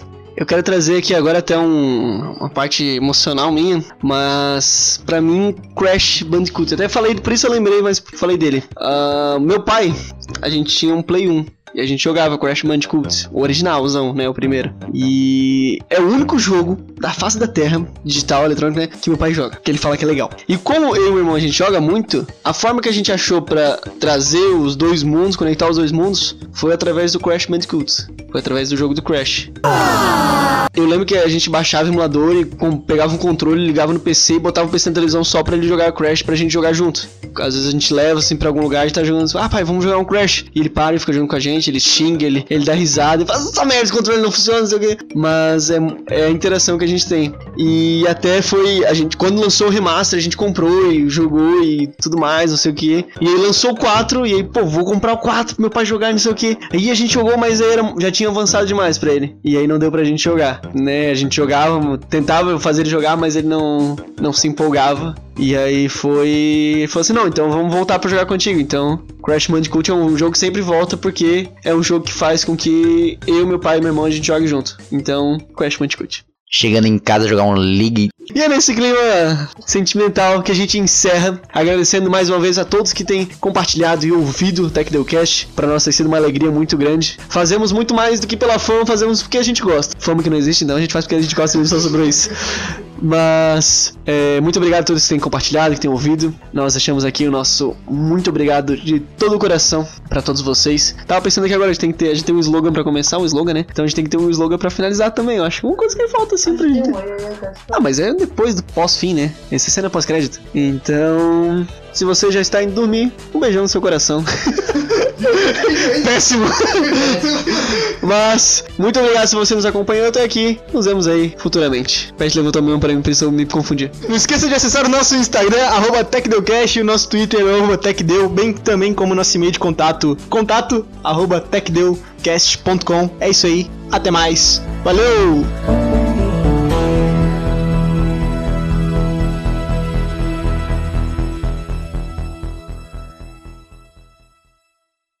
Ai, ai, ai, tá colega.